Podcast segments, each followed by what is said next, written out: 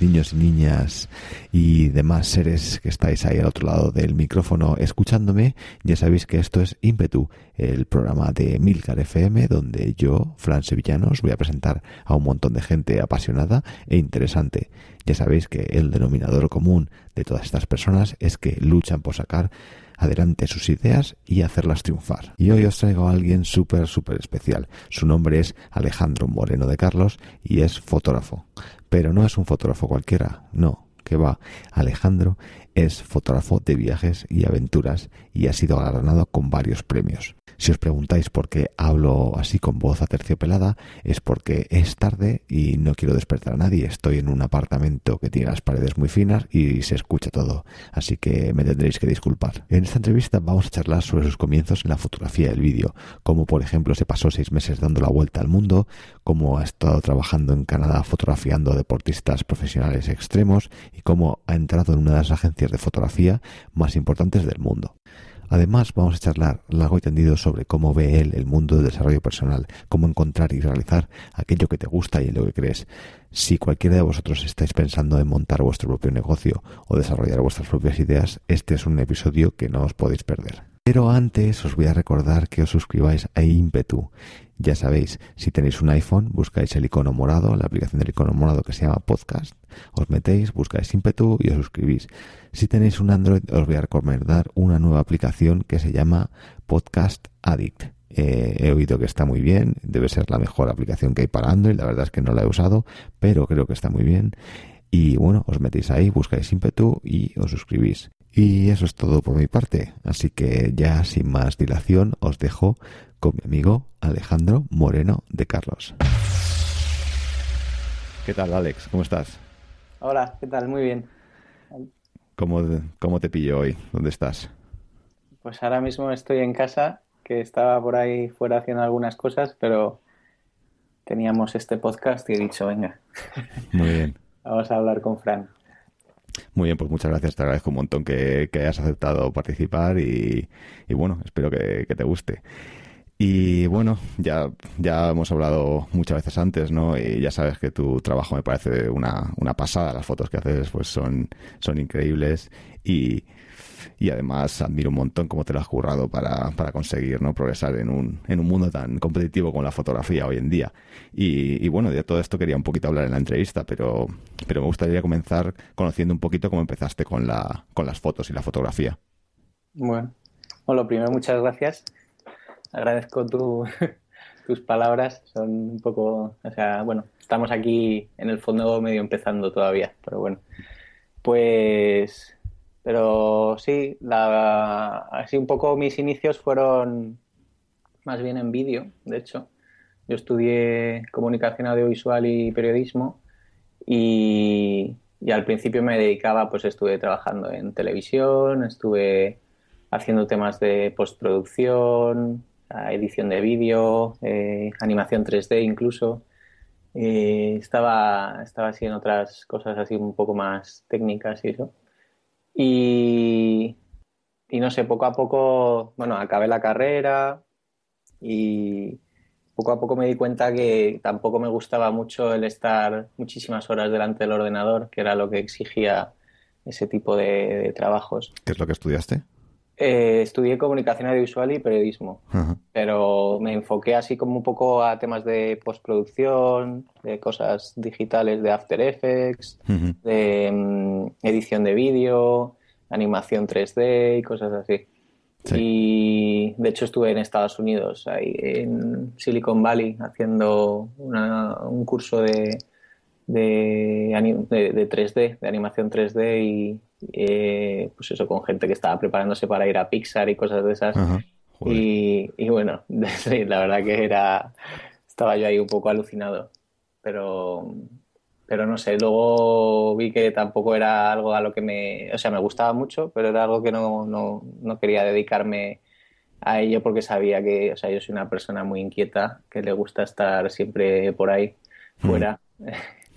pues de viajes y de, y de haciendo deporte y moviéndome por ahí. Entonces, estar tantas horas delante del ordenador, que es lo que exigen este tipo de trabajos, pues al final no, no me gustaba mucho.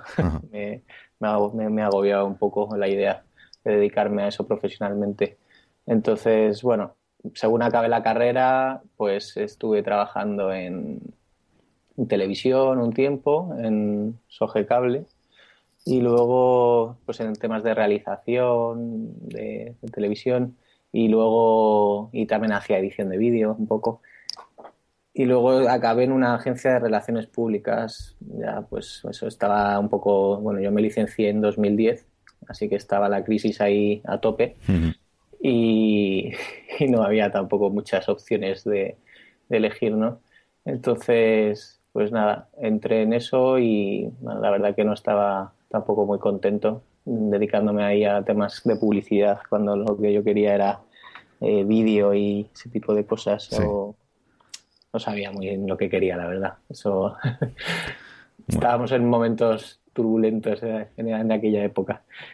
Y pues nada, bueno, pero el, resumen es que eh, un buen día em, tenía un amigo de toda la vida del colegio que siempre habíamos estado ahí medio hablando y soñando de decir, oye, mm, pues siempre, siempre, nos ha gustado mucho viajar, hemos sido bastante viajeros y eso, y, teníamos como la idea loca esa de irnos a dar la vuelta al mundo, ¿no? Que lo hablábamos ya desde el colegio y tal, oh, lo tenemos que hacer algún día, no sé qué. Y, y nada, y pues de repente pues eh, estuvimos hablando un tiempo y, y me dijo que él había conseguido, o sea, un trabajo, pero que no le contrataban hasta dentro de un año. Entonces tenía como un año libre y yo estaba en la agencia esta de relaciones públicas un poco, pues eso, mm, cobrando una miseria y, no muy contento. Y entonces, pues no sé, tampoco, la, verdad que la decisión no fue demasiado difícil, pero, pero, pues no sé, de un día a otro prácticamente me dijo, oye, ¿por qué, no sé, lo hacemos tal? Y estuvimos ahí como hablándonos nos medio, no sé, nos calentamos ahí con la idea de decir, oye, ¿lo hacemos? Sí, sí, sí, sí, no sé, bueno, venga, y, ya está, y fue una decisión tomada en literalmente dos o tres días y, entonces pues mm, estaba trabajando en esta agencia sin saber nada de esto y a las dos semanas estaba ya en Río de Janeiro empezando una vuelta al mundo con este amigo. Y, y fue así como un poco muy improvisado, no sabíamos nada, solo sabíamos la dirección en la que íbamos, íbamos como de, pues como en Sudamérica era verano en esa época porque era febrero, pues decidimos que empezaríamos por ahí y luego ya pues iríamos intentando cruzar, pero vamos, no nos compramos ni un billete de, eh, de estos de vuelta al mundo ni nada de eso, simplemente nos, nos pillamos un billete de, a Río de Janeiro y de ahí comenzamos, ¿no? Y bueno, eso es una... Luego si quieres hablamos más de ese viaje, porque tampoco me quiero alargar en eso. No, no pasa nada. Pero, pero vamos, que eh, va relacionado con mis inicios en la fotografía, pues porque eh, yo eso al principio me estaba dedicando más al tema del vídeo y, y tenía una cámara reflex eh, porque en esa época salió pues esta la 550D, la 5D Mark II, que fueron como así las primeras eh, reflex que grababan vídeo así con muy buena calidad. Entonces eso para los que nos dedicábamos al vídeo fue como wow, unas cámaras que valían bastante poco y que daban una, una calidad de vídeo pues casi profesional. Bueno, sí, en el casi ya se ha demostrado, pero en esa época era, wow, esto es de amateurs, ¿no? Pero ya se ha visto que, que ya todo el mundo las, las usa, ¿no? Y, y yo desde que lo vi dije, guau, es que esto es el futuro, no fastidies. Es, le puedes poner ópticas, eh, podías hacer virguerías eh, una sola persona prácticamente. Sí. Y, entonces yo tenía esa cámara, me la compré pues para empezar a hacer mis pinitos ahí en cortometrajes y cosas de esas.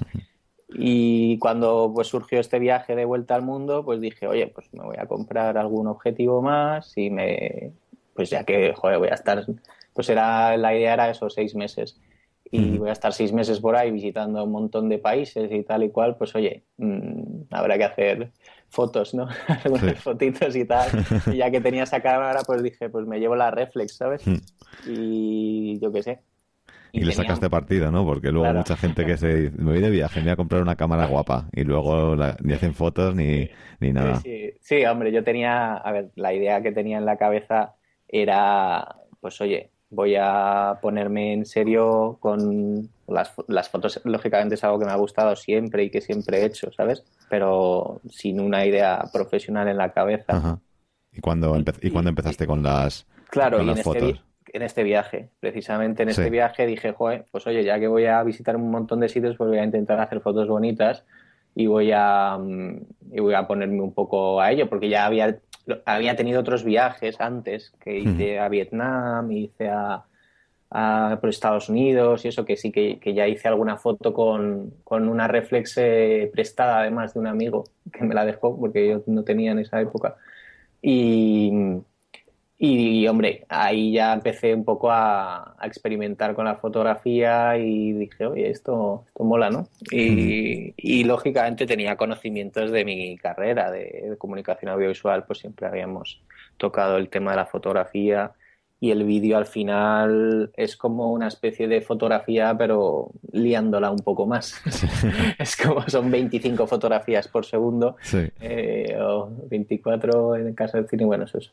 Pero vamos, que, mm, que es, eh, todo aplica mucho, ¿no? Lo que es el diafragma, la obturación, eh, las medidas de la luz, todo, todo es un poco más o menos igual en lo que es el apartado técnico, ¿no? Entonces, lo que fue es un poco el ir descubriendo pues la cómo componer en fotografía mm, en vez de componer un plano en movimiento pues componer uno eh, estático y que cuente una historia en, en un solo frame ¿no? en un solo cuadro. Y sí dime dime no sé. No pues pues sí eh, Sí, con es esto... que esto es, esto es para contar los inicios, ya sé que me estoy alargando. Sí, sí, pero, no te preocupes, sí. Sí, queremos oírlo todo. La historia es eso, que en este viaje básicamente empecé a, descubrir la fotografía con los objetivos que me compré y un poco con la idea de, precisamente hacer algo bonito con todo ello, ¿no? Mm, bueno, pues sí, tenía, como no, tan, tenía ni idea de a, lo que me quería dedicar ni nada, pues estuve haciendo vídeos, estuve haciendo fotos y luego tenía la idea, pues ya de cuando volviera a España, pues intentar todo ese material, de ver si podía meterme en el mundillo con ello, ¿no? De alguna manera. Eh, no sabía cómo iba a resultar ni nada, pero bueno, pues eso, a base de seis meses todos los días en un lugar distinto, pues eso a mí me inspiró mucho y, y lógicamente tenía una variedad muy grande y cada día era una nueva aventura y, fueron seis meses de hacer fotos todos los días, pues a, base de, de fastidiarla una, una y otra vez, algo sale, ¿no? Entonces, pues bueno, fue un buen entrenamiento y, nada, ahí, ahí es un poco cuando empecé con, con la fotografía, la verdad. Guay, pues vamos a hablar un poquito de, ese viaje, ya que nos hemos puesto con ello. ¿Y cuáles fueron algunos de los países que, visitasteis? O bueno, todos los países. Pues fue, mm, empezamos eso eh, por eh, Río de Janeiro, o sea, estuvimos en, Brasil y, y, luego fuimos, desde Brasil fuimos bajando pues, por Argentina hasta Patagonia y luego, luego por Chile, estuvimos eh, subiendo todo Chile, que fue una paliza enorme, pues muy largo Chile, por cierto, y lo hicimos todo por tierra. Y, y llegamos desde Chile a Bolivia y luego Perú Luego mi amigo se volvió unas, eh, unas semanas a, España porque tenía que organizar cosas de, su trabajo y de entrevistas y cosas. Eh, y yo me quedé ahí solo en, en Perú. Entonces lo que hice fue volar a Colombia porque tenía algunos amigos colombianos y estuve un mes por Colombia viajando y luego vino otro amigo mío se unió allí en Colombia conmigo esa temporada y luego seguí yo hacia Estados Unidos y, o sea, volé a Estados Unidos, luego, luego Hawái y ya quedé otra vez con mi amigo este en Hawái, que ya vino desde, desde España otra vez. Ahí dije, bueno, quedamos en Hawái. Bueno, y, luego, y luego de Hawái, Samoa, de Samoa a Australia, luego Indonesia, eh, Malasia, Filipinas, eh, Tailandia, Nepal y la India, que la India también la hice solo porque el, otro amigo ya tuvo que empezar a trabajar y quedó la India y ya está. Esa, fue, eso fue el, periplo que hicimos. Hmm. ¿Y cuáles son algunos de los momentos así que recuerdas más, de los que más recuerdas de ese viaje? no sé, bueno, la verdad es que muchísimos. Entonces, ese, no sé, no sé así destacar, pues, no sé, fue, hombre, fue la verdad una, una gran aventura porque, sobre todo que fue así sin planear, entonces fuimos, fuimos eh, permitiendo que el viaje se fuera desenvolviendo solo, ¿no? Y eso, pues, permitió como muchas pues cosas inesperadas y cosas pues al final muy bonitas ¿no? de, un viaje así de ese tipo y fue también un aprendizaje no pues bueno para, nos hicimos expertos en, en, buscar eh, vuelos y conexiones y claro porque éramos nuestra propia agencia de viajes y y la mayoría de los sitios, de hecho, surgió un poco también según íbamos encontrando vuelos, porque, pues, por ejemplo, Samoa, pues, hombre, Samoa no, no teníamos en mente ir a Samoa concretamente, no. Pero pues la idea era cruzar desde Sudamérica hasta, mm, hasta Australia.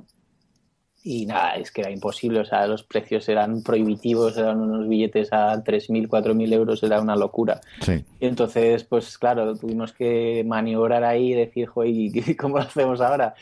Y, a base de buscar mil conexiones posibles, pues, pues yo encontramos que era, era más barato eh, volar a, a, Estados Unidos, eh, luego, ah, pues se me había olvidado Vancouver en Canadá, luego Canadá y de Canadá a Hawái, y de Hawái a Samoa y de Samoa a Australia, todos esos billetes eran muchísimo más baratos que, que solo el directo de, de Sudamérica a Australia. Entonces dijimos, bueno, pues nada, vamos a visitar todos estos sitios y, y, fue un poco ir conectando vuelos individuales así como de low cost y tal y, y, al final salió pues eso, a lo mejor todo lo que fue el cruce ese hasta Australia pues a lo mejor fueron eh, 600 o 700 euros y pues fíjate qué mm. cantidad de sitios, ¿no? Que, ya ves.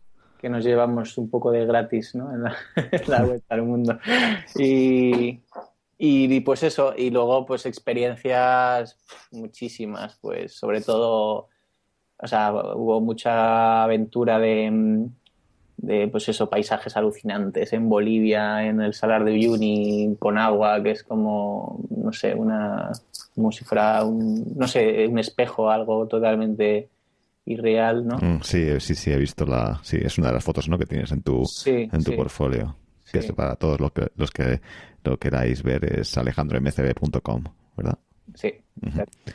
y, y luego la interacción con la gente, sobre todo. La, pues eso, el, sí, fuimos también muy abiertos a conocer a, la, gente local y a hablar con las personas y pues no sé, mm, en Samoa pues estuvimos conviviendo con una familia que nos acogió así tal cual porque nos vio así en un, en un puerto cambiando de una isla a otra y dijo, ay, pero ¿cómo vais a ir a un hotel? Tal, no sé qué, venid a nuestra casa.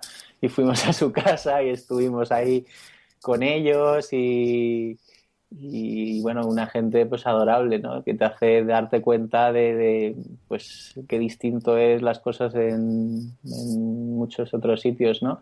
Y pues eh, claro, al principio dices, oh, estos quieren algo, esto no, uf, qué, qué, qué, historia, esto qué, qué raro, ¿no? Y, luego nada, pues era gente que estaba fascinada y maravillada de que estuviéramos en su casa y aprender de nosotros y y él pues, eh, nos decía, yo soy vuestro papa, tal, soy papa Samoa, tal, aquí tenéis un padre y no sé qué, el padre de familia, ¿no? Y, estuvimos, eh, bueno, fue una experiencia alucinante y, y, eso, y luego pues estuvimos también en, no sé, en, en muchos otros sitios, pues eso, pues eh, cenando con gente de allí y, no sé, muchas, es un viaje que no, no quiero tampoco alargar todo el podcast por esto.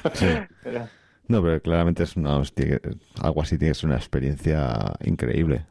Sí, al final, no sé, yo por lo menos cuando viajo lo que te das cuenta con la gente es que hay gente, la gente es muy, prácticamente donde vayas la gente es hospitalario, siempre mm. encuentras mucha gente, la gente te quiere acoger o te quiere enseñar de, pues eso, te quiere enseñar sus cosas, lo que, lo que tienen, eh, cómo es vivir, cómo es su forma de vida, cómo es diferente de la tuya y vayas donde vayas siempre encuentras gente acogedora. Sí, suele pasar más en, en los países que tienen menos recursos. Sí. Con lo cual es, desde luego es algo que hace, da que pensar. Sí. Pero, pero sí, sí, sí, claro que sí. En todas partes, lógicamente, hay, hay hmm. buenas personas. Sí, en los países más ricos como que es más difícil. Es más difícil encontrarlos. Sí. La gente, sí, como que la barrera de entrada es un poco más grande. Parece que no, no te va a parar alguien por la calle y te va a invitar a su casa, pero, pero si a lo mejor te presentan, no sé, habían pasado, pues eso, no sé, ir a países y y gente pues pues te quieren llevar a su pues aunque no sea aunque no sea gente rica pues o no rica pero te quieren llevar a Estados Unidos sí. sí sí sí está claro que sí Hmm. Hablaba de una generalidad, pero, pero efectivamente, hmm. o sea, el, hecho ya de, de, viajar y eso, pues te da, te predispone a conocer y abrirte mucho más a, todo el mundo, ¿no? Hmm. Y, bueno, esto no lo tenía planeado porque no me acordaba de, todo lo que sabías sobre lo de los, sobre los, cómo pillar vuelos baratos y cómo viajar barato alrededor del mundo, pero ¿cuáles son algunos de los, de los trucos así más, más efectivos, ¿no? Para, para conseguir ah. viajar barato. Pues eh, bueno, hay muchas, hay muchas cosas, pero mm, básicamente ponerse a buscar como loco en todos los buscadores, ¿no? Tipo Skyscanner, Kayak y todos esos, pues al final mm, depende eh, depende mucho del tiempo, ¿no? Y del momento en el que puedas viajar. Pero nosotros lo que intentábamos hacer era como combinaciones locas, ¿no? Entonces, pues tipo, pues eso, que ir de Estados Unidos a Australia es muy caro, pues a ver, vamos a ver de Estados Unidos a Hawái y de Hawái a no sé dónde y, como ir buscando trayectos más pequeños, ¿no? En el caso para todo el mundo, así algo, un ejemplo muy claro, eh, que vives en España, ¿no? Y quieres viajar a, yo qué sé, a Tailandia, pues eh, hay una, pues hay veces que sale más barato volar desde Milán a Tailandia sale a 300 euros y desde Madrid a Tailandia te sale a 800. Entonces te compensa ir a Milán en un Ryanair que te vale 40 euros. Entonces 40 más los 300 algo, pues te sale mucho más barato irte a Tailandia a través de Milán eh, que ir directamente desde España, aunque sea con una escala, que, o sea, hacer la escala por ti mismo, por así decirlo, no dejar que, que la aerolínea sea la que se encargue de hacer la escala. Entonces tú puedes coger un Ryanair y luego el vuelo ese muy barato. Hmm. y, bueno, también lógicamente tienes que tener tiempo y, querer visitar otros lugares, porque la idea es eso, si de repente ves que hay un Moscú, Tokio baratísimo, pues dices, bueno, pues voy a ir a visitar Moscú y eh, Japón, ¿no? entonces, pues te llevas dos sitios eh, más barato que haber ido directamente a Japón. Pero para eso, obviamente, hay que tener tiempo y, viajar también en fuera de fin de semana y cosas de esas, ¿no? Yo me pregunto por qué no hay un servicio ¿no? que haga esto por ti, ¿no? Porque aunque te metas en kayak, pues eso, las combinaciones ya que te dan, pues quiere decir que tú, una persona puede encontrar combinaciones más baratas que de las que te da cualquier servicio, que no sé por qué no hay servicios que te... Creo, creo que hay alguno, algo hay por ahí, pero, pero sí, todavía no funcionan de una manera muy muy bien, o sea, ahí, ahí, empieza, yo ya he visto hace poco que empieza a haber algunas cosas de estas, como que te intenta hacer las combinaciones y eso, pero la verdad que todavía no está muy desarrollado para lo que podría ser. Imagino que no interesa tampoco. Hmm. Entonces, eh, nosotros usábamos una aplicación que se llamaba, ¿cómo era? On, on the Fly o algo así, no me hmm. acuerdo exactamente ahora, eh, pero era una aplicación como que te dejaba eh, seleccionar varios aeropuertos.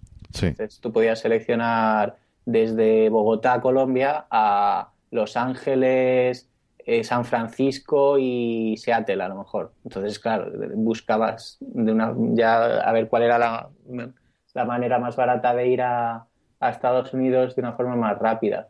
Pero bueno, que también lo puedes hacer buscando de forma individual a cada uno de esos aeropuertos, ¿no? Pero sí, perdimos, perdimos bastante tiempo en, en, hacer la labor de agencia de viajes, pero bueno, pero estuvo bien porque al final, pues eso, cogimos 42 vuelos en total y, la verdad que el precio fue muchísimo menos de lo que la gente se imagina. Se, sorprende mucha gente. ¿Cuánto fue?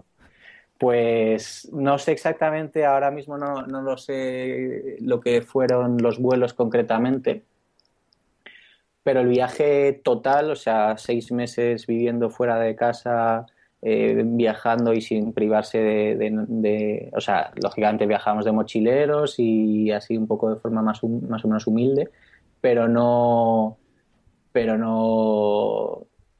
O sea, estuvimos pues haciendo paracaidismo, estuvimos haciendo submarinismo, me saqué el curso de buceo, estuvimos eh, haciendo pues eh, las excursiones que tal y bueno pues eso durmiendo todas las noches en algún sitio que tuviéramos que pagar quitando eh, las par de veces que, que, surgieron estas experiencias no de dormir en casa de otras personas pero pero vamos en general fueron esos seis meses fuera de casa viajando sin parar eh, y 42 vuelos y un montón de transporte terrestre y de todo y todo, incluyendo esto del submarinismo y todas estas cosas, y fueron pues en torno a 10.000 euros más o menos. Mm, joder. Y eso si haces la cuenta seis meses, eh, pues probablemente te gastas más en Madrid, ¿no? Fácilmente. Porque claro, o sea, seis meses, pues eso, que en los que no gastas de otras cosas, lógicamente. Y, y bueno, y eso incluyendo pues esos 42 aviones que, que, que son 42, ¿sabes? Que en cuanto te pones a sumar uno y uno, ya, son muchos. Un montonazo. Y bueno, y entonces cuando, cuando vuelves, ¿no? Al cabo del viaje vuelves con un montonazo de, de fotos y, y, de vídeos, ¿no? Y, entonces, ¿qué, ¿qué, te planteas? Pues estuve, eso, estuve una época intentando, pues, eh, bueno, organicé todas mis fotos, me hice así un poquito un portfolio y, dije, venga, pues voy a intentar publicar en alguna revista de viajes o intentar hacer algo con, este cuerpo de trabajo que había traído de, este viaje, ¿no? Y la verdad que fue un poco frustrante porque básicamente pasaron de mí en todas partes y me mandaron a paseo de, o sea, no, tampoco es así, ¿no? O sea, nadie me conocía, era un, ni era fotógrafo ni era nada y claro, y, ahí aunque me las intentaba dar de, que estaba más metido en la industria, ¿no? Pero, pero la verdad que fue complicado, no sé, acabé publicando una en, bueno, gané un concurso que hacía National Geographic de, esto de como de las fotografías mm, de estas que puede mandar la gente, ¿no? y, me publicaron una ahí, pero vamos, al margen de eso, de como para un trabajo o algo, al final fue una muchos emails eh, así en frío y, y, todavía pues eso no tenía la experiencia quizá y, y fueron unos pocos meses así un poco, pues eso, al final de no sacar nada en claro y pues, joder, vaya, me quedé un poco con, con, todo ese trabajo ahí en el disco duro, básicamente sin poder sacarlo a la luz. Y dije, bueno, pues... Mm, pero vamos, que no desistí y yo pensaba seguir dándole caña a eso, ¿no? Pero en, en medio de todo eso, pues pues yo como ya, claro, ya después es el problema de, de, un viaje así, es que claro, ya después volví a España la situación estaba ya terrible y dije, Buah, es que yo ya, claro, ya, ya como que te sales un poco de la, de la, de, la historia y del mundo eh, real que se vive aquí, ¿no? En nuestro país y claro, mm, ya era como que no encajaba ya en ningún sitio. Ya digo, joder, no puedo volver a este trabajo porque es una absoluta, no, me apetece nada, eh, no me apetece nada hacer esto, no me apetece nada, tal, era como todo trabajos en los que me querían explotar y pagar muy poco y venía de una experiencia que lógicamente pues pues el contraste era muy fuerte, ¿no? Claro. Y, estaba ahí como un poco desubicado, la verdad. Entonces, claro, ya, ya enseguida salió en mi cabeza, vale, pues me tengo que ir a trabajar fuera de España porque, vamos, aquí me da algo. y, y, entonces me fui a Canadá. y a Whistler, a una, bueno, una zona de montaña de cerca de Vancouver. Y, estuve, porque allí se hace, bueno, yo he hecho muchos años snowboard y me gusta mucho el snowboard y dije, bueno, tenía esa idea loca de decir, venga, pues me voy a intentar dedicar a, la fotografía de deportes de aventura.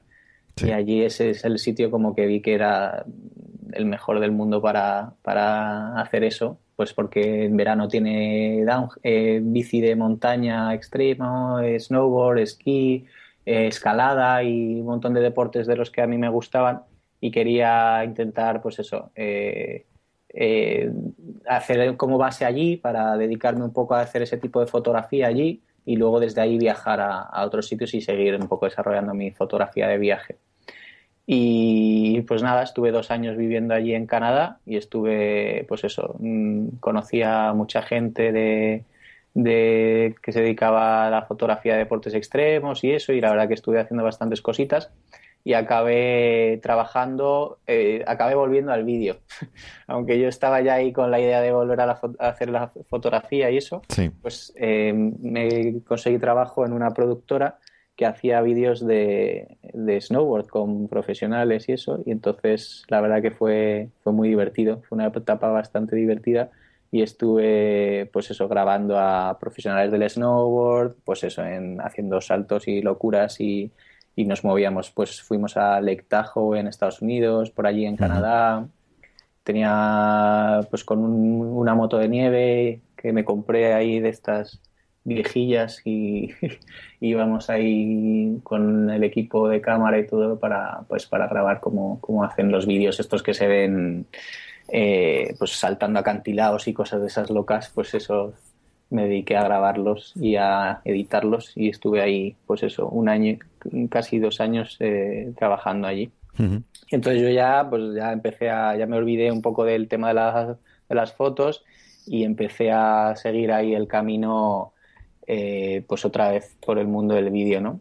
Lo que pasa que, bueno, por unas situaciones eh, familiares y, y, por algunas cosas, pues tuve que pues tuve que volverme a España. Eh, bueno, aparte que me rompí un hombro y, me, tenían que operar y todo. Y pues tuve que volver a España de una forma medio temporal en principio, pero al final lo del hombro se alargó un año con la rehabilitación y todo, porque no me lo podía hacer allí, porque allí los seguros son privados y era carísimo. Entonces, pues nada, al final me tuve que, acabé perdiendo ese trabajo porque me tuvieron que sustituir y, un poco la historia ya me tuve que quedar en España más o menos porque sí. O sea, mm. no era mi idea, ya estaba un poco enfocado a hacer las cosas allí, en Canadá, y me tuve que quedar en España pues porque me tocaba, básicamente. Sí. Y, sí, dime. No, ¿y qué, empezaste a hacer aquí entonces? ¿Cuál, fue el sustituto? Exacto, ese es el... Ahí es eh. cuando más o menos ya llegamos por fin a a lo que estoy haciendo ahora mismo, ¿no? Que ahí es cuando surge pues un poco el, el crack en mi cabeza de decir, vale, tenía clarísimo que quería trabajar fuera de España y tengo que estar en España y tengo que trabajar porque tengo que, subsistir. Entonces, claro, ya, pero claro, también tenía muy claro en mi cabeza que me quería dedicar a lo que me gustaba, que estaba, yo siempre he sido muy cabezón en eso y, y eso de coger un trabajo para simplemente ganar dinero no, es algo que no, ha ido nunca mucho conmigo, ¿no? He preferido vivir casi en la indigencia que, estar trabajando solo por ganar dinero, ¿no? Entonces, pues en ese sentido he buscado siempre dedicarme a, lo que me apasiona. Y, entonces dije, pues bueno, oye, qué, mejor momento que para que volver a, al ataque con el tema de la fotografía, ¿no? Fenomenal. Seguro que aquí en España, claro, pero dije, Joder, pero está todo bastante mal. Y bueno, pues esto, entonces tuve esa ese, pequeña crisis, lógicamente, de decir, joder, ¿y cómo hago para em, dedicarme a la fotografía, eh, seguir viajando y haciendo fotografía de viajes y a la vez estar en España eh, situado y, ganar dinero a la vez. Claro, dije, son cuatro elementos y eran muy complicados, la verdad. Tuve que hacer malabares con ellos. Y entonces, pues al final eh, descubrí la. Pues bueno, mm, siempre he sido una persona que, investiga muchísimo a través de internet y, estuve buscando pues formas y cosas que podría hacer y modelos de mm. negocio. Y sobre todo tenía la idea muy clara en mi cabeza de, pues eso, de aunque esté en España, sacar mi trabajo fuera, a, Estados Unidos o, a, Australia, a Canadá, a cualquier otro sitio, pero sacar mi trabajo a través de Internet fuera. O sea, trabajar como, un, como una especie de, remoto, ¿no? De, Aunque esté en España, como si pudiera estar en cualquier otro país, pero intentar generar mi actividad económica fuera.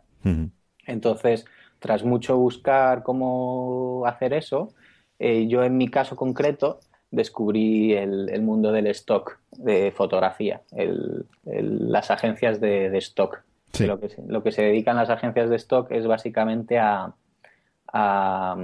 pues a, venden tus fotos, o sea, tú le, mandas fotos a, las agencias y ellas eh, lo venden pues a clientes pues para usar en publicidad, para usar en anuncios de revistas o para usar en, cualquier cosa, básicamente. Ellos lo que hacen es vender una licencia a un cliente normalmente de publicidad y, lo que usan es tu foto pues para hacer un anuncio o para hacer de, mm, un dossier o para hacer lo que sea, ¿no? Cualquier cosa. Y, sí. y bueno, parece que han tenido mucho auge, ¿no? Vamos, lleva mucho tiempo, ¿no? Que parece que todo, que todo el mundo utiliza fotos de, stock hoy en día, ¿no? Claro, el, tema es eso, que justo, pues mm, yo he tenido en cierta manera suerte porque el mundo del stock también estaba en declive, ¿no? Eh, eh, con las agencias de microstock, pues el, stock estaba visto como una, pues es una fotografía medio cutre ahí de empresarios eh, sonrientes y médicos felices y eso era un poco lo que es la, la, idea que había de la imagen de stock, entonces estaba como se había devaluado mucho los precios, se había caído todo mucho y estaba la industria estaba muy mal también, la del stock. Me fui a meter también en, la boca de lo... Pero justo eh, en el momento en el que yo estaba buscando todas estas historias, surgió una, una, una agencia que se llama Stocksy, que es básicamente la, la que más, eh, o sea, la que un poco me ha ayudado a, a meterme en todo este mundillo y a, generar una, un modelo de negocio con ello que es eh, Stocksy pues es una, agencia que surgió pues mm, así un poco rompedora de mm, pues eso de ofrecer un tipo de imagen de stock pues que no parece de stock. O sea es pues fotografías de buena calidad y, no necesariamente con, clichés ni nada de eso. Entonces eh, eh, esta agencia pues ha puesto eso por una estética y unas imágenes pues casi de galería de arte más que de, que de stock, ¿no? Y eso gustó muchísimo a, pues a los a los editores y a los publicistas y a los diseñadores gráficos que utilizan este tipo de servicios, pues la verdad que le hizo eh, salir, o sea, tener éxito bastante rápido y un poco a la estela de, esta empresa de Stocksy, pues han ido surgiendo más con esta corriente. De hecho, Shutterstock, que es una de las más grandes de microstock tradicional, eh, ha sacado su propia agencia, eso con estéticas y pues más de imágenes muy cuidadas, imágenes eh, muy pues eso, muy poco convencionales y, y entonces, básicamente, en ese modelo de negocio entró muy bien todo, todo lo que yo tenía hecho ya de la vuelta al mundo anterior, ¿no? Eh, y tuve suerte, bueno, no suerte, porque la verdad que lo investigué muchísimo, eh, vi eso, vi Stocks y dije, esto, no, dije, ya está, esto es, el, esto es la salida para, para lo que yo quiero hacer. Dije, esto, esto podría combinar los cuatro elementos. La verdad que era la idea que tenía así en general, pero la verdad no me esperaba que iba a funcionar eh, tan rápido, ¿no? Sí. Pero, pero me metí a tope con ello y el problema es que era dificilísimo entrar, claro, porque había tortas para entrar en esa agencia y es muy exigente. ¿Y, cómo lo hiciste? Claro, entonces lo que estuve es eh, básicamente investigando durante dos o tres meses todo lo que ellos hacían, lo que querían, lo que les gustaba, cómo les gustaba. Y, me construí una página web de cero, totalmente nueva, eh, pues eh, para un poco, básicamente hacerme un portfolio como diseñado exactamente para ellos. para, para que les todo lo que vieran les encantara, más o menos. Entonces lo estudié mucho y nada, y funcionó, la verdad. Y me, me cogieron en esta agencia y ya desde que me cogieron, pues claro, ya como no tenía tampoco un trabajo ni, ni, nada y estaba aquí en España así un poco vuelto de Canadá sin, sin una idea muy clara de nada, pues lo que me, me, enfoqué totalmente a esto y me puse a subir pues todas las imágenes que tenía de archivo de la vuelta al mundo, y empecé a tope con ello y a subir un montón de imágenes a esta, a esta agencia y justo coincidió con que está, he, ido un poco en la estela de la ola ¿no? a la vez que ellos, eh, a la vez que ellos han ido evolucionando y creciendo y teniendo éxito, pues, pues he tenido suerte de, de, estar en esos inicios y, y, apuntarme un poco al carro con esta agencia. Y bueno, y ya después de, llevo ya pues casi tres años ¿no? trabajando con ellos y un poco pues ya al meterte en la industria pues al seguir investigando y todo pues pues vas descubriendo pues estas otras agencias que están surgiendo ahora pues como Offset que es la que la de Shutterstock eh, o, bueno muchas otras la tendencia del mercado es, es lógicamente ir hacia, en esta dirección de, de, menos eh, empresarios felices y reales y, y, busca un poco fotos más auténticas que realmente quieras usar en un anuncio como cuando, pues, cuando eres un, creativo de publicidad, pues quieres una imagen bonita y algo que, que, llegue a, al público, ¿no? Entonces no vas a, pues, pues quieres algo acorde y algo de calidad y algo auténtico que, que, que, no parezca que está ahí forzado y, y es un poco esa, esa tendencia pues está teniendo éxito y está un poco devolviendo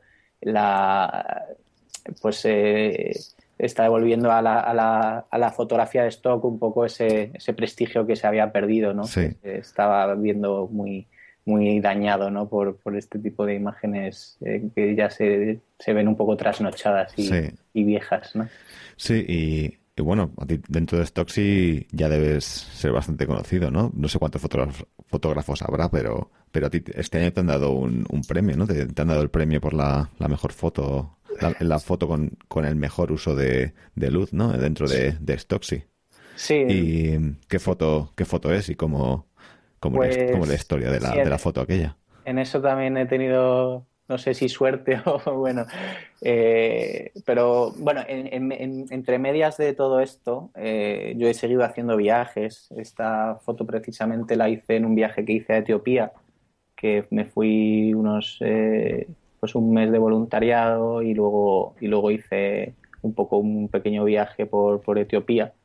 Y esta, esta fotografía que, que, me han dado el premio de mejor uso de la luz y tal, eh, es una foto que tomé en un, en un restaurante de, Etiopía a unos, unos camareros que, que, estaban como cocinando así como con, con, leña y entonces había como humo y bueno, eso creó un ambiente así bastante bonito.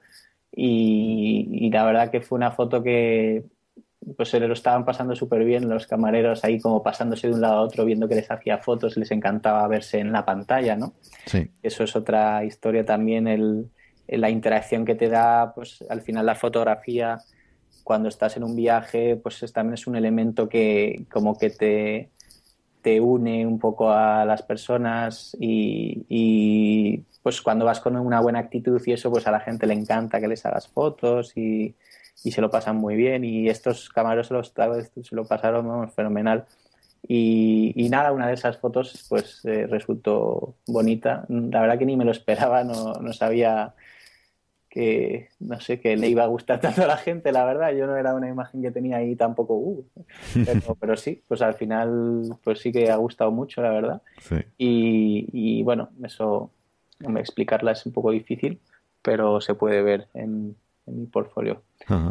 Y... hay algo que te haya pasado justo al revés, ¿no? Que una foto que digas, esta foto eh, lo va a petar y no, y no, y ha sido lo contrario. Pues, sí, también, también, también ha pasado. Hombre, de que sea totalmente un, fracaso, no, pero sí que he tenido algunas imágenes así que me gustaban mucho que tampoco es que, que hayan sido aquí tenido ningún tipo de reconocimiento ni nada, ¿no? Pero, pero bueno, mm, sí, es, es, es, curioso, ¿no? Por eso vas como aprendiendo y mejorando día a día porque la verdad que al final eh, el tema de la fotografía es algo al final también puede llegar a ser incluso, en mi caso, por ejemplo, es muy instintivo, ¿no? Entonces, a veces pues salen cosas que tú no sabes por qué las has hecho así ni nada, pero, hmm. Pero luego dices, pues está, está bien. pero, pero tampoco, pero me gusta un estilo así como muy fotoperiodístico, de no estar ahí 100 años preparando una foto ni nada. que también es totalmente. Hay gente que, lo hace increíblemente bien así, ¿no? Pero eh, mi estilo concreto es, es más bien espontáneo y mm. pues por cómo soy yo y por mi forma de ser es así, ¿no? Es, mm. Y eso me hace conseguir fotografías que de, una manera muy preparada nunca hubieran sido posibles, ¿no? Entonces, eh, también es muy difícil desarrollar ese, esa rapidez de de pues eso, esa, esa, rapidez de reflejos para tomar toda la composición, el momento, la luz, todo, todo, en, literalmente algo que pasa en dos segundos, ¿no? Eh, no puede quedar técnicamente tan brillante, probablemente, pero de otra manera no, pero existiría esa imagen, exacto. Ganas en espontaneidad, ¿no? Exacto. Y entonces imagino que tendrás que hacer, tendrás que estar haciendo fotos constantemente, ¿no? Para, para, para conseguir Sí, ¿cuántas fotos puedes hacer a lo mejor en, en un día? A lo mejor de estos de, viaje. Unas mil, a lo mejor. unas mil. Sí. Entre 800, mil, más o menos. Madre mía. Depende del día y de lo que veamos y la cantidad de cosas que nos pasen, ¿no? Pero, pero sí, en torno a 800, mil fotos por día. Aquí tengo una torre aquí de 18 terabytes que me he tenido que comprar ya para, por culpa de eso. Madre mía. ¿Y, y cómo es el cómo es el proceso de luego qué haces con, tantas fotos? ¿Cómo las, cómo las filtras? ¿Las filtras en el, en el momento? ¿Vas viendo las que te gustan, las que no te gustan o las dejas para, para más tarde? ¿Cómo, cómo sueles trabajar? No, eh, depende. Si es un viaje largo, o sea, yo me llevo el portátil, a siempre un MacBook Air, me lo llevo en el viaje y voy pues según acaba el día, pues paso esas mil fotos y ya de ahí empiezo a hacer un poco de selección de las que veo que me van gustando más y, las edito. Pero no, no borro nada, la verdad. Las simplemente selecciono, porque como trabajo en Lightroom, pues selecciono las que me van gustando y las otras las dejo ahí pues para darle una segunda pasada luego ya cuando, cuando vuelva a casa. Y cuando vuelvo, sí. O sea, cuando vuelvo a casa simplemente eh, le doy otra pasada, pero eh, fíjate que yo, yo esto, esto no es que esté bien, ¿eh? pero tardo muchísimo tiempo en decidir si tengo que borrar una foto o no, entonces lo que hago es simplemente seleccionar fotos que me gustan y las otras las dejo ahí y ya para ver si en un futuro pues le quiero dar otra vuelta. Entonces, claro, el problema es que me voy me voy encontrando con mil fotos al día en, muchos días, ¿no? Y, claro, pues al final, afortunadamente, los discos duros y eso han ido bajando de precio. Y pues nada, me he comprado ahora uno de 18 terabytes y, aquí, aquí tengo todo, toda mi historia de fotografía. Es lo bueno que, que tampoco tampoco ocupan tanto en comparación a, lo, tremendos que empiezan a ser ahora los discos duros. Entonces, pues simplemente tengo aquí, pues a lo mejor, pues no sé, unas 100.000 fotos de todos estos años últimos de fotografía. ¿Y los viajes los sigues organizando así de forma sí, lo Tengo. Eh, a, través del Lightroom tengo todo organizado por carpetas, eh, todo, pues Etiopía y luego dentro de Etiopía, pues lo organizo por, yo como hago mucha fotografía de viaje, lo tengo organizado sobre todo por, por, por localizaciones. Entonces, pues si he estado, por ejemplo, en Estados Unidos, pues tengo una carpeta de Los Ángeles, San Francisco, San Diego y los sitios que haya estado concretos y un poco así me oriento y me acuerdo de, de, dónde está cada cosa, ¿no? Eh, me voy al país, al lugar y, y luego también está ordenado por, por orden cronológico eh, de, pues eso, de viajes según han ido sucediendo. ¿Y recuerdas, tienes alguna foto favorita o alguna foto que digas eh, o que recuerdes una historia curiosa que tenga detrás o alguna foto que, en particular que destaque de entre las, las cientos de miles que, tendrás? No sé, la verdad que soy muy mal crítico conmigo mismo, la verdad. Por eso suelo dejar que, decidan los demás. Entonces, no lo sé, o sea, sí que tengo favoritas, pues esa, esa de Uyuni, por ejemplo, que, has dicho antes, pues esa mm, me trae muy buenos recuerdos. O sea, no, o sea es, hay, hay, imágenes que más que nada me traen buenos recuerdos por la experiencia que fue y, por la imagen. Es, sí que he tenido algunas imágenes icónicas, pues eso, como la de Uyuni, como una que tengo de Laguna Colorada en Bolivia, que es un lago rojo así muy espectacular, que es la que me publicaron en National Geographic. Luego tengo eh, pues esta, por ejemplo, de Etiopía, con la que gana el premio y eso ya la has visto. Claro, son, son imágenes que al final ya les acabas cogiendo un cariño no por lo que han significado y que te han hecho dar un paso más allá en tu carrera no la de Uyuni por ejemplo ganó el premio de mejor fotógrafo de viajes eh, en 2000 en 2013 esa es la misma de, Etiopía o es no no no la de Uyuni la de ah, del paisaje de Uyuni. ah, sí, es el lago ese de espejo no ese fue el ah. primer premio así más o menos grande que me dieron. Y pues eso, lógicamente me hizo mucha ilusión. Y este año pues ya ha sido ya decir, la venga, pues ahora con la iluminación y eso pues yo ya era alucinable, esa ya ni me la esperaba. Pero, pero bueno, eso, que simplemente hay, imágenes que se les ha cogido un cariño pues por lo que han significado, ¿no? En tanto profesionalmente como, como la situación pero la verdad que hay, no sé, hay muchas. Eh, según el país, pues también tengo unas de la India. Hice un viaje hace relativamente poco, bueno, el año pasado, a la India y fue un poco el primer viaje que hice ya pensando en hacer todo de una forma profesional y, que fui a hacer fotos literalmente. O sea, todos los demás viajes han sido pues con amigos y un poco aprovechando eh, la situación de viaje pues para ir haciendo fotos a, a la vez que viajaba por placer, ¿no? Sí. Y a la India fue, fui un poco más pensando en ir directamente a hacer fotografía, que lógicamente también todo viaje es un placer, ¿no? No, no, no voy a negarlo. Pero, pero fue bonita la experiencia de, pues eso, de, de ver cómo me las arreglaba para conseguir ciertas cosas y quería hacer fotos de la gente trabajando en el campo y, y la verdad que me dio unas experiencias eh, increíbles.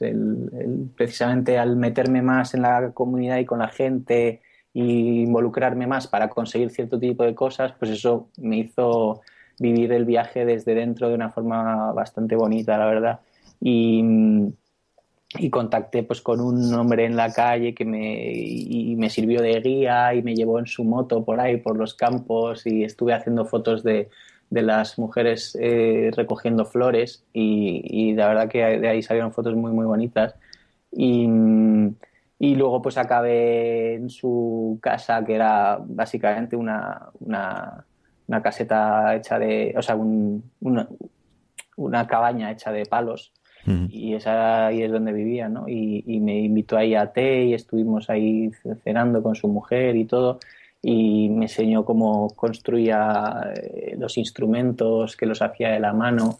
Y, no sé, fue bastante bonito y de ahí salieron fotos pues bastante eh, eh, curiosas, ¿no?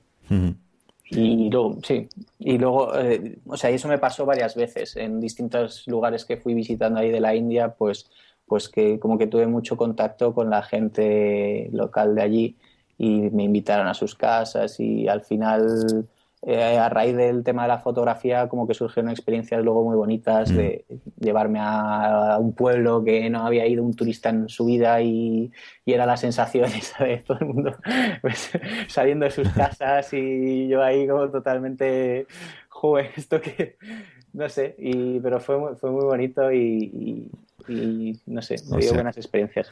O sea que esto de, digamos, eh, intentar no mezclarte más con la, con la gente que vive allí, ¿no? Es algo que te mm. da que da muy buenos resultados, ¿no? Para, para esto de la, de la fotografía de, de viajes.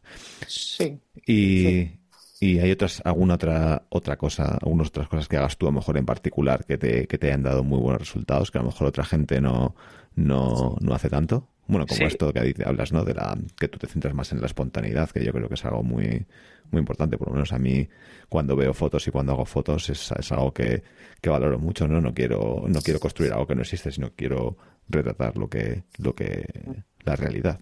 ¿Hay alguna otra cosa que hagas tú así en, en particular? Bueno, sí, o sea, luego el tema de que quizá para, o sea, para el tema del podcast, ¿no? Quizá hablar un poco también del tema empresarial, ¿no? Del, tema de negocio.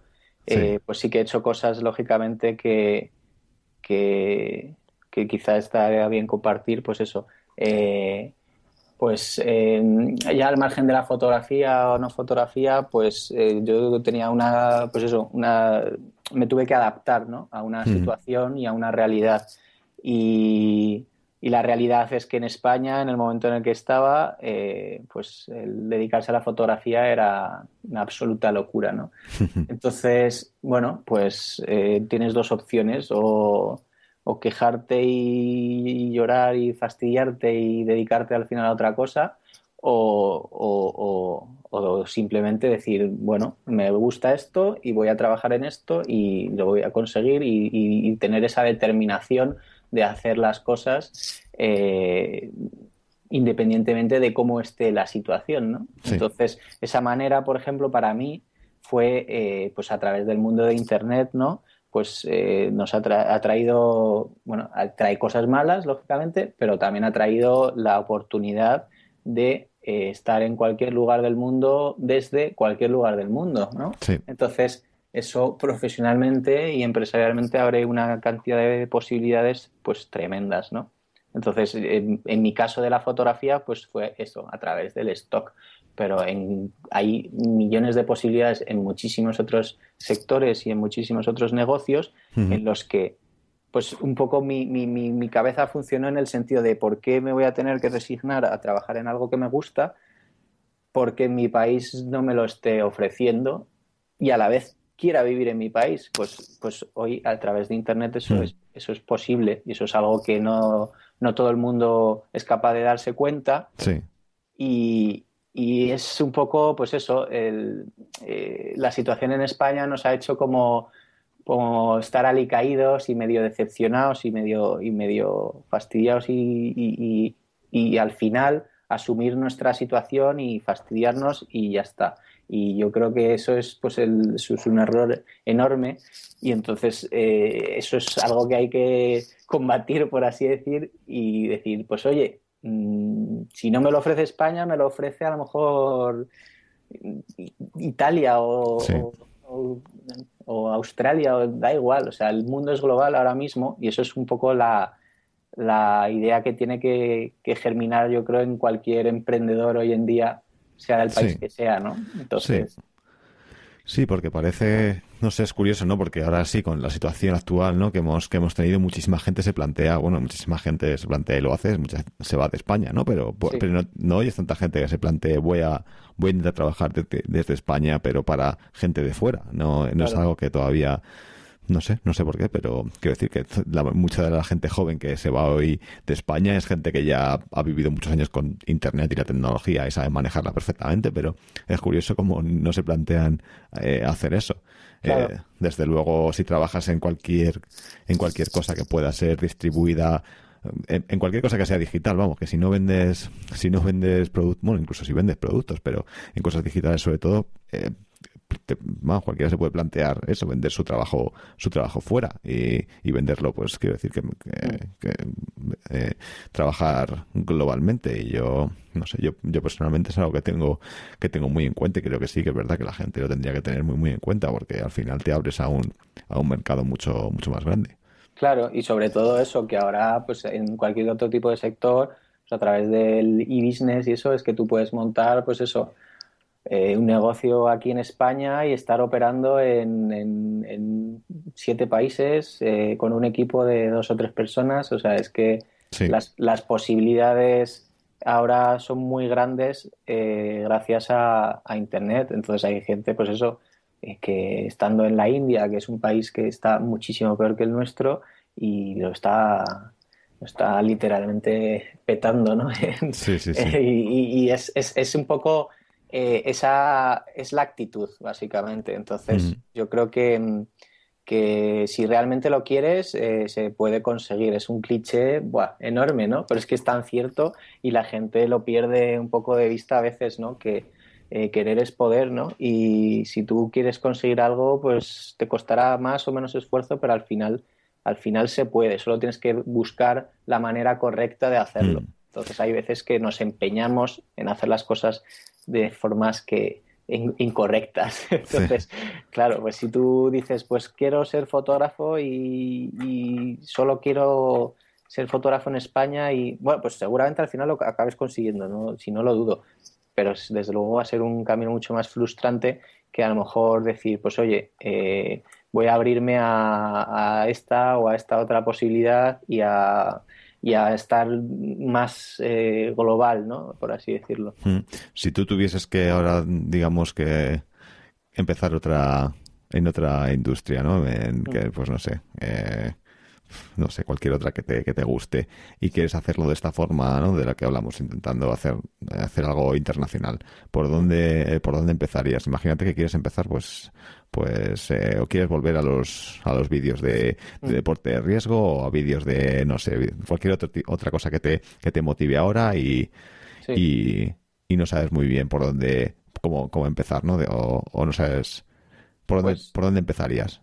Pues lo primero investigando o sea, ese es el tema también que hoy en día tenemos las herramientas para básicamente informarnos y enterarnos de todo, de todo lo que queramos. Entonces, lo primero es em, formarse, o sea, la autoformación, o sea, aprender por ti mismo y informarte de las cosas por ti mismo, porque eso es algo como que también yo lo noto mucho en mucha gente que, que pierde como un poco esa, esa esas ganas y esa capacidad de decir, oye, eh, no, voy a estudiar un máster, voy a estudiar no sé qué, voy a estudiar tal, a ver si es que tienes todos los másteres que quieras ahora mismo aquí en una página que se llama google.com. O sea, es, es, es, una, es una fuente de, de, conocimiento casi, casi infinita, ¿no? Entonces, pues si te interesa eh, meterte en el negocio de, de los vídeos de deportes extremos,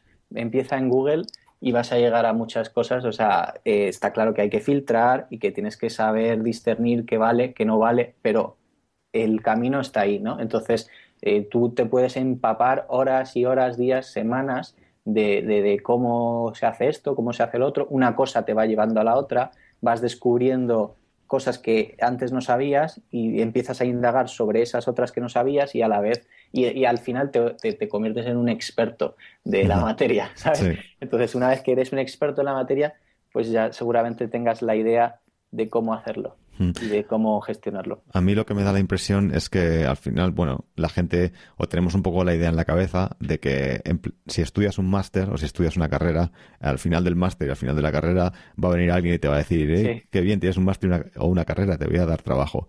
Y no, como que no te tienes que preocupar de nada, no dices, va, voy a hacer el máster y como que al final tienes la garantía que vas a tener trabajo, pero es que esa, esa realidad no es, o sea, que eso no es una realidad, eso es, eso es mentira. Entonces como que cuesta mucho más en un camino como el que dices tú, pues claro, no tienes, no tienes la, la certeza que, que, que, tampoco la tienes haciendo una carrera, pero haciendo algo, haciendo algo como más, eso, más personal, en el que tú, tú desarrollas tu, ¿no? Tu, tu forma de ganarte la vida, eh, pues claro, nadie te garantiza el éxito al final.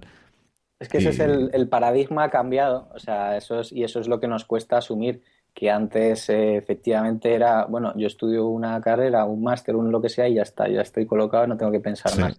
Entonces, el, sobre todo para los emprendedores, eh, ese paradigma ha cambiado absolutamente, o sea, tú no puedes eh, estudiar algo y echarte a dormir, o sea, eso no, eso ya no funciona y en realidad no ha funcionado nunca. O sea, tienes que ser despierto y seguir formándote toda tu vida, básicamente.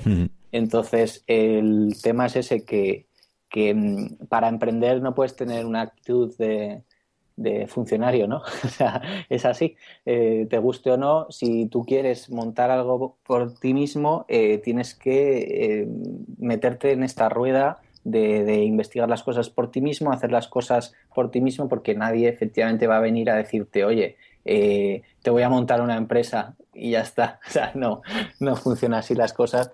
Entonces, para trabajos normales incluso ya empieza a, funcionar así también, pero ya para emprender es, es ineludible el que hagas las cosas, pues eso, un poco pensando fuera de la, de la de lo que hace todo el mundo, ¿no? Eh, tienes que ser un poco distinto y, y, enfrentar las cosas de una manera, pues eso, pues como lo que hemos estado hablando, de, de, investigando y, y, darle la vuelta para hacer las cosas de una manera un poco menos convencional, porque es la forma para tener éxito. ¿Y, y cómo, cómo, te, cómo te convences tú a ti mismo o cómo, cómo hablas qué diálogo tienes tú contigo mismo, ¿no? Cuando a lo mejor tienes, no, porque imagino que habrá veces, pues eso que, pues eso que tendrás la tentación o, o bueno, la tentación o tendrás el, dilema de si intentar algo nuevo, ¿no? O, digamos, seguir un poco más el, lo, convencional, ir por un trabajo convencional. ¿Cómo te convences a ti mismo de, de qué es lo que quieres hacer, ¿no? Cuando tienes un conflicto, ¿qué tipo de, de diálogo interno tienes contigo mismo?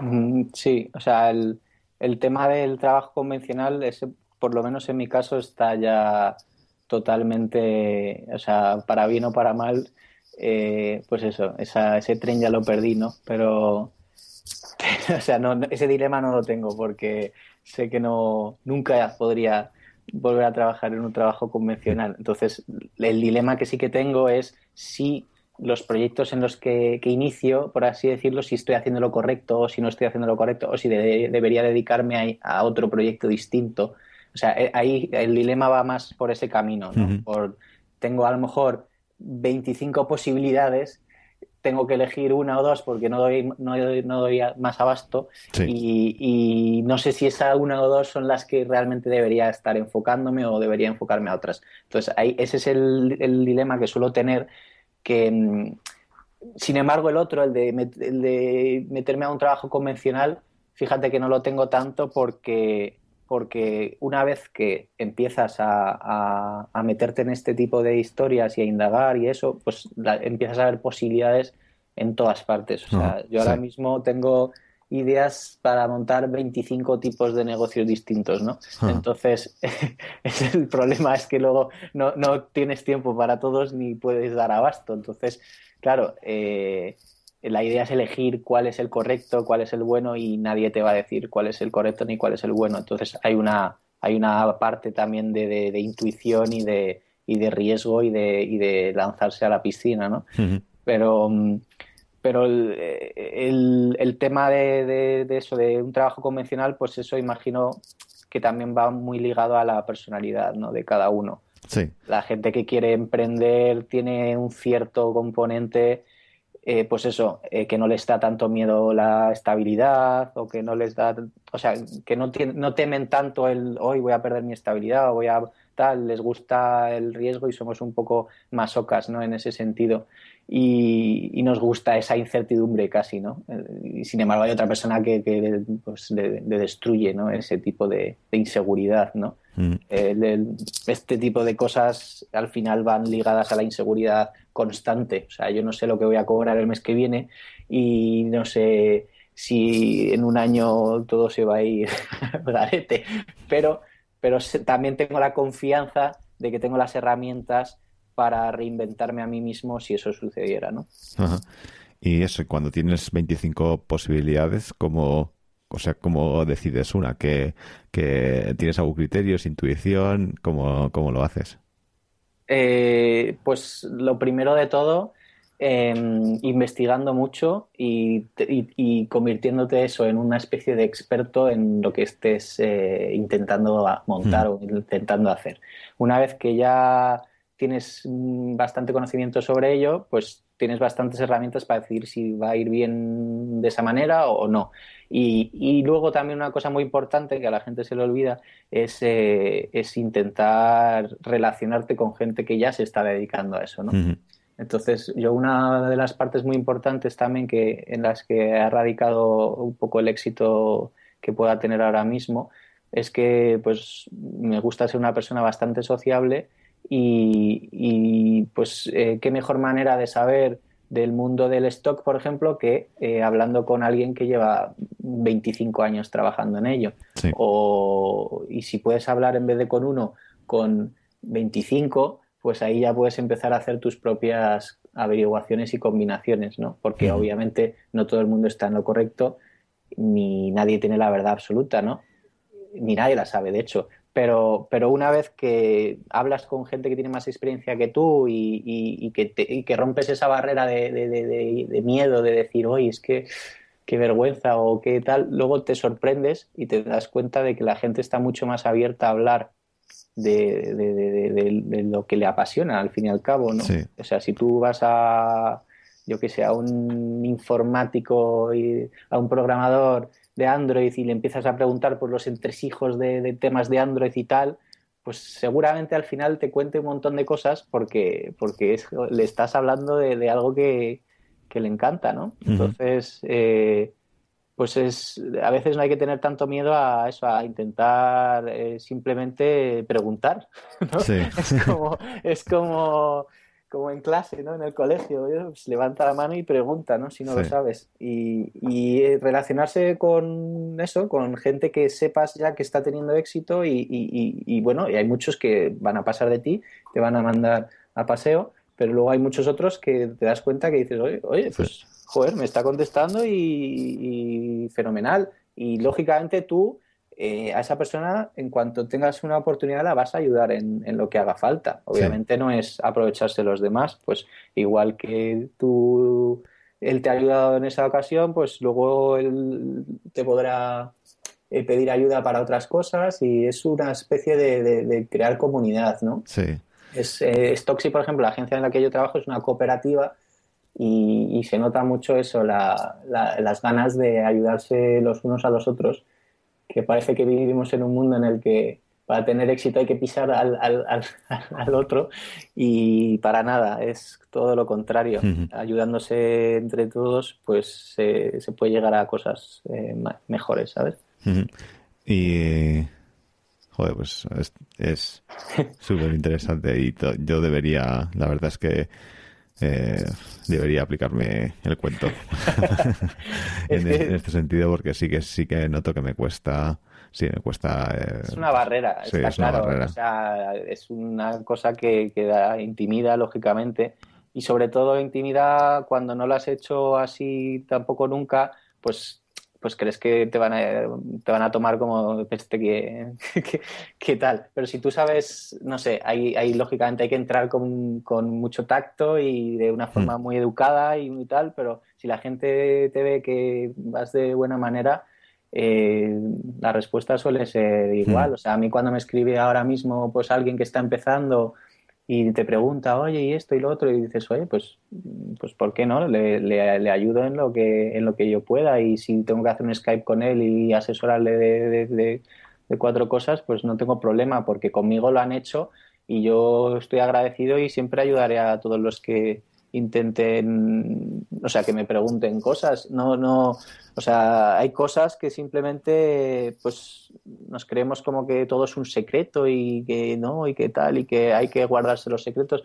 Y luego te das cuenta que las, las personas precisamente más exitosas eh, no tienen prácticamente secretos. O sea, el, es que el secreto al final es hacerlo, hacerlo mejor y, ser, eh, y ser así como determinado y, la gente, mucha gente no tiene esa capacidad para, para seguir constante y fiel y, seguir haciendo las cosas bien. Entonces, no, no, pasa nada porque desveles tus secretos, sino que eh, no, no es que te vayan a quitar el trabajo. Hay, hay eh, hablando antes que estamos en un mundo global, o sea, hay hay trabajo para todos, lógicamente. Entonces, no hay que tener tanto miedo a, compartir y ayudarse unos a otros porque eh, seguramente esa persona que te creías que a la que tú estabas ayudando, al final te acaba ayudando ella a ver muchas otras cosas y a, crecer. Y, incluso tú en una posición a lo mejor superior a él, pues de repente ves que está haciendo algunas cosas que dices, qué, crack, ¿no? ¿Y cómo, haces esto? ¿Y cómo haces lo otro? Sí, sí, sí. Y, a mí me ha sucedido también a la inversa de, pues eso, hablando con gente que tiene muchos más años que yo en el stock, pues que yo, como vengo de, una rama loca totalmente distinta, pues hay cosas que las hago diferentes. Sí. Y dicen, joder, pues oye, qué, qué guay, cómo mola esto y, y, es verdad, y nunca me lo había planteado así y tal, porque al final el tema en cualquier tipo de negocio es no caer en la, en la rutina, ¿no? Eh, al final las cosas funcionan durante un cierto tiempo, pero el mercado evoluciona constantemente. Entonces, tú no puedes decir, vale, eh, uno más uno son dos y dentro de un año uno más uno son dos. No, ya, no. A lo mejor ahí ya ha cambiado la historia. Entonces, tú te tienes que estar reinventando constantemente y adaptando a todo y, precisamente por eso eh, volvemos a lo de que es una, es una eterna formación. No puedes acomodarte en, joder, qué mal va todo, ya esto es una mierda, ya nada funciona. Pues no funciona porque lo sigues haciendo como hace 10 años. Claro. Entonces, no puedes pretender que las cosas de hace 10 años funcionen hoy igual que hacían hace 10 años. Pues que sí, que este negocio se ha ido a la mierda, pues, pues dale una vuelta, eh, haz los deberes y, afrontalo desde, desde otra cara distinta, que es la que hay hoy en día. Y eso es lo que un poco pues nos cuesta a todos, pero, pero hay que saber hacer, ¿no? y, ¿Y en qué personas o en quién te fijas tú a lo mejor? ¿Quién ha sido inspiración para ti para, para esta forma de pensar ¿no? y, de, y de trabajar que tienes?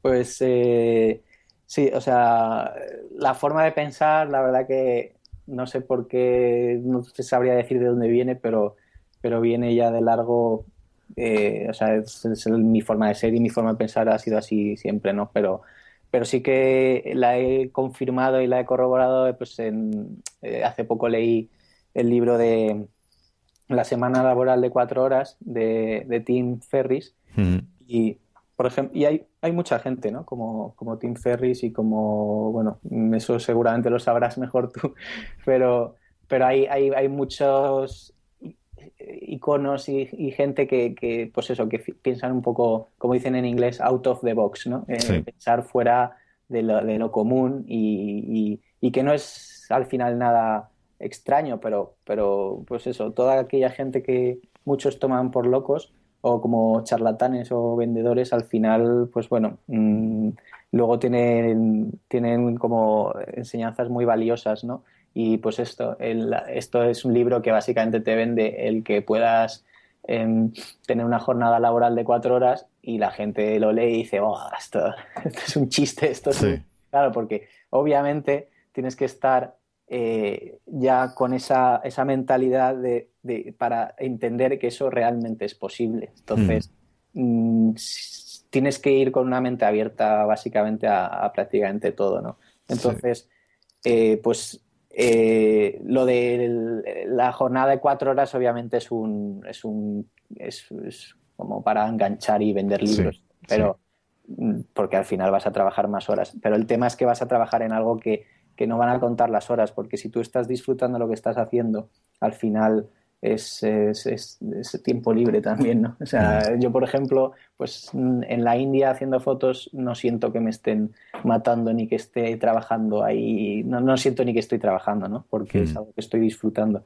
Pero, pero la, la, la, idea general es eso, el pensar un poco pues fuera de lo común y, este, este, esta persona, Tim Ferris, pues es, mm, bueno, pues ha, ingeniado muchas cosas, ha montado muchas cosas, es un emprendedor así un poco, pues eso, como polémico incluso, pero, pero luego muchas de las cosas, si, te, si, si las analizas en profundidad, realmente son factibles y son posibles. Lo que pasa que hay que hay que tener un poco la locura de hacerlas, ¿no? Sí, de lo que va un poco el, libro, ¿no? Más que de trabajar cuatro horas, es de, de un uso eficaz del tiempo, ¿no? De, de intentar sacar el, más, la máxima, el máximo rendimiento al tiempo que, que, le dedicas, ¿no? Hay muchas, muchas herramientas para, para hacerlo, pero sí, es muy curioso. Vamos, yo soy un absoluto eh, incondicional admirador de, de Tim Ferris y, y, me, y me flipa un montón de las cosas que hace.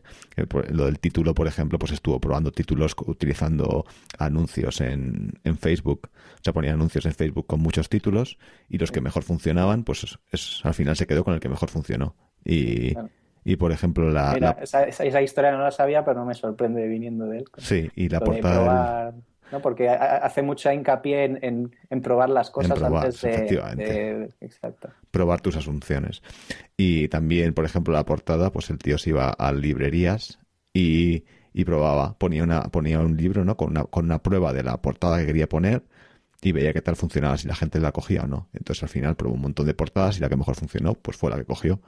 Y este hacía lo de, pues eso, para probar un negocio online, eh, lo montaba básicamente entero, hacía una web, tal, lo hacía todo el producto sin que existiera literalmente el negocio. Sí. Y, y, y, incluso ponía un carrito de compra y tal, y luego ponía como que daba un error al final. Entonces ahí podía medir exactamente todas las ventas que tenía. Eso mm. está, bueno, pues hay cosas que están como en el margen de la legalidad incluso, ¿no? Pero, pero bueno, pero, pero es eso. Eh, luego seguramente ni sea ilegal eso ni nada, pero, pero hay que, hay veces que hay que hacer cosas un poco, pues fuera de lo, de lo común.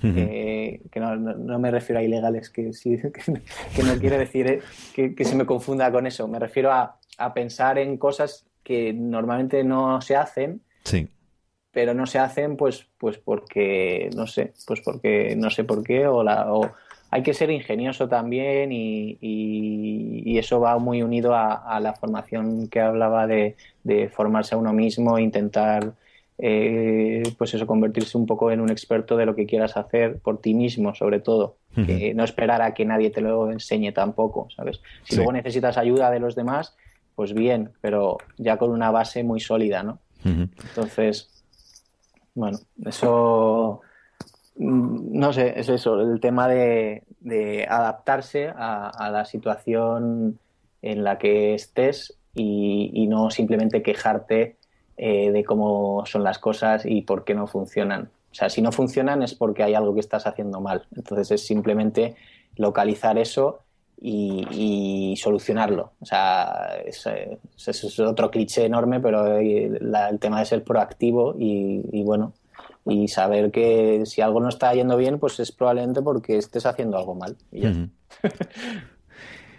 pues sí.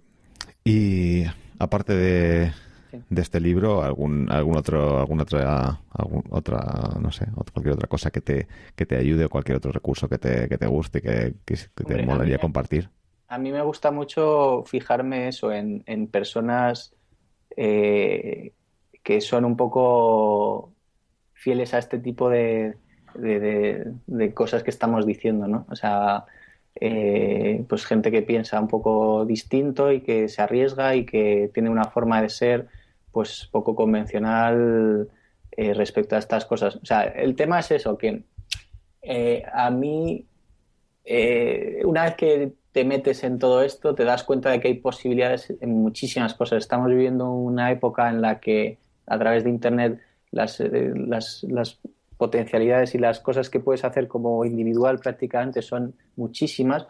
Entonces, es, es eh, me gusta fijarme en gente positiva y gente optimista y gente que, que, que ve las cosas así porque eso te anima y te motiva a, seguir con ello y a hacer más cosas. Entonces, pues yo qué sé, me, acuerdo hablando contigo de, de este, del youtuber este Casey Neistat.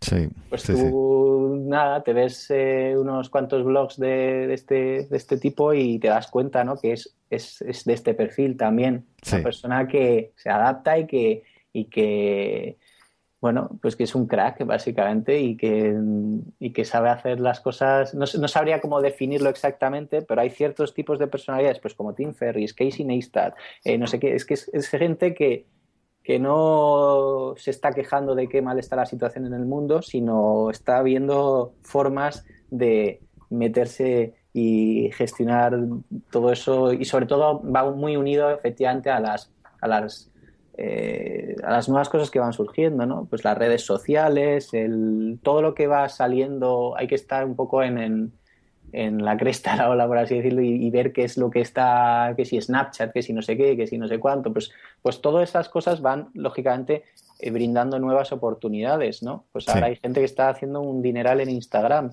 eh, hay gente que está, todos los que están empezando ahora pues con Snapchat y no sé qué, pues seguramente se forren.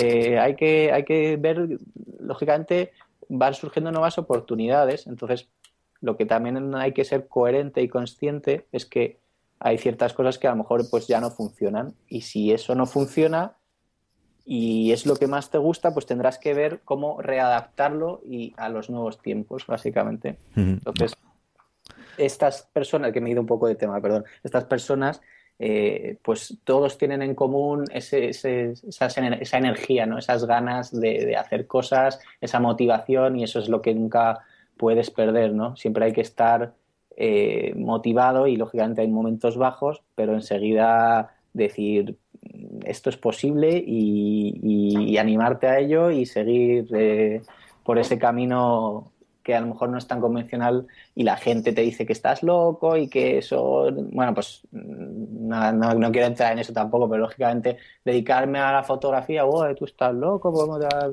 tendrás que tener un trabajo de verdad, tendrás que hacer las cosas, o sea, cómo te va, no sé, o sea, y obviamente pues tú tienes que ser fiel a ti mismo, coherente y saber de lo que eres capaz y no hacer tanto caso a los demás, sobre todo cuando va en contra de lo que tú piensas y lo que tú crees que hmm. puedes hacer, ¿sabes? Sí, hay una cosa que dijo Casey en su blog recientemente, que probablemente no sea suya la, cita, ¿no? Pero, pero dijo, no, no esperes no esperes a que venga el cambio, sino sé tú el cambio. Exacto, claro, justo. La verdad, que es que él, sí, llevo con ello en la cabeza un tiempo.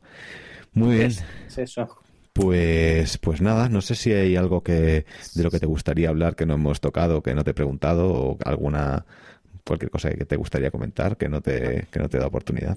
No, yo creo que hemos hablado bastante de todo. De hecho, lo siento que se nos ha alargado esto un poco. No, no, perfecto. Pero, pero bueno, eh, sin nada, simplemente eso, el, el animar, pues eso, a todos los que están ahí pensando que si hacer esto o hacer lo otro, pues primero eh, no, o sea, no, hay, no hay que perder las ganas y las energías, simplemente eh, ir, a, por ello y, investigarlo mucho. A través de Internet tenemos muchísimas eh, formas de, encontrar cómo hacer las cosas o de cómo hacerlas y pensar en hacerlas un poco también distinto a, lo que están haciendo todos los demás.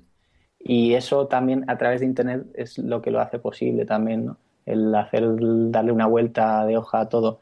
Y nada, pues eso, simplemente que, que, hay que adaptarse a los nuevos tiempos constantemente, no, no, no queda otra. Entonces, esa es la forma en la que en la que hoy en día se puede emprender pensando que estamos en un mundo global y que las cosas van cambiando año tras año y que hay que estar ahí eh, pues eso, mm, todo el tiempo motivado y eso a la vez, pues, pues parece como mucho trabajo, ¿no? Pero a la vez, pues te brinda unas oportunidades y un estilo de vida que yo, por lo menos, creo que no puedes conseguir en un trabajo normal, mm, asalariado. Entonces, eh, emprender es muy duro y muy difícil, pero las recompensas son enormes. Entonces, pues eso, yo, todo el mundo que, se lo esté pensando, desde luego le animo porque es posible y si no es posible aquí, será posible en, en cualquier otro lugar del mundo. Genial, pues nos quedamos con eso. ¿Y dónde te podemos encontrar en Internet? Pues eh, mi web es eh, alejandromcb.com y mi Instagram es alejandro.foto, pero en inglés, o sea, alejandro.photo. Ese es, ese es Instagram, que es un poco la red social que ahora mismo más estoy atendiendo. Y, y bueno, en Facebook, eh, Alejandro Moreno de Carlos, mm, no sé. Y ya está, yo creo. Genial. Genial, pues muchas gracias. Bueno, pues muchas gracias a ti. Ha sido, ha sido una, una conversación súper positiva y súper motivante. Yo ahora mismo estoy, estoy con las pilas súper cargadas, estoy a tope. Ese es el tema, hay que, es que hay que estar así. Sobre todo también otra cosa para terminar, que tienes que rodearte de gente que, esté así, en, ese, en esa actitud.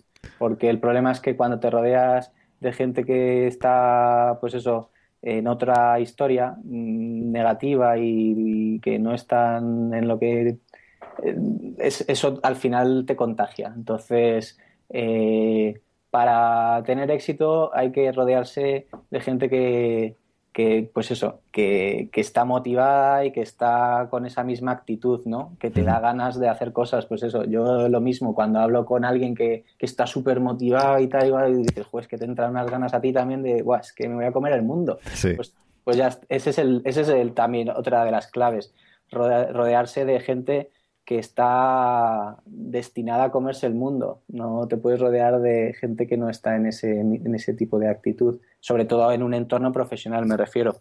Sí, genial, pues, pues a ver si nos vemos más, ¿no? Exacto. Así nos animamos aquí a seguir montando cosas. Efectivamente. Vale. Bueno, pues, pues nada, eso, muchísimas gracias y, y nada, aquí nos tienes para cuando quieras. Vale, pues muchas gracias, Fran. Un abrazo. Ahora, adiós. Adiós. Ya sabéis que si queréis recibir más episodios como este en vuestro móvil cada vez que salgan, lo mejor es que os suscribáis al podcast. Para ello, si tenéis un Android, os bajáis la aplicación de Player FM y ahí buscáis Impetu y os suscribís. Si tenéis un iPhone, lo mejor es que busquéis la aplicación de podcast, que hay una aplicación que viene instalada en el teléfono, ahí buscáis Impetu y os suscribís. Y si ya me queréis hacer un favor de la leche, lo mejor es que me dejéis una, reseña, eh, porque así eso ayuda a que más gente lo descubra, que el equipo de iTunes vea que hay mucha actividad en el podcast, que a la gente le gusta y me ayudaría un montón. Así que bueno, para eso os metéis en el podcast, hay una pestañita que pone reseñas y ahí eh, hay un apartado que pone escribir reseña, ahí podéis dejarme las estrellitas que queráis, el comentario que queréis y, bueno, os agradeceré mucho. Así que nada, con eso y un bizcocho, hasta dentro de los viernes. Un besito a todos y a todas y nos vemos en dos semanas. Chao.